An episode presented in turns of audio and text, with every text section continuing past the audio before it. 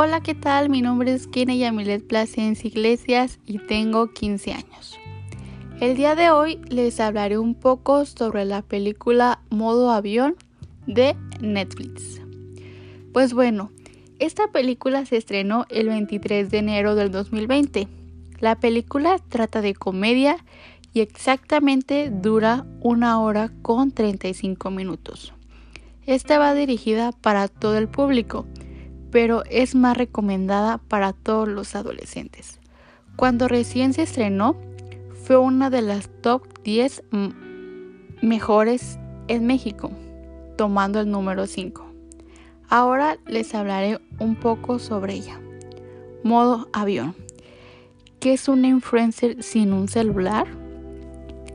Desde Brasil llega Netflix Modo avión, comedia para adolescentes sobre una adicta a las redes sociales que se ve obligada a desconectarse de su celular. Es una película que aborda una temática a estos tiempos de adicción al celular, sobre todo en el caso de los adolescentes. Esta es la historia de Ana, una joven influencer y toda una sensación de la aplicación de Instagram. A su corta edad ya era una persona muy famosa que estudiaba pero a la vez trabajaba de modelo en una de las agencias de ropa muy famosa. En su cuenta de Instagram tenía miles de seguidores y por supuesto muchísimos fans.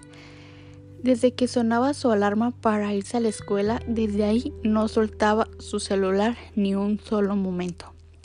Ni siquiera para desayunar, ni para comer y mucho menos para cenar.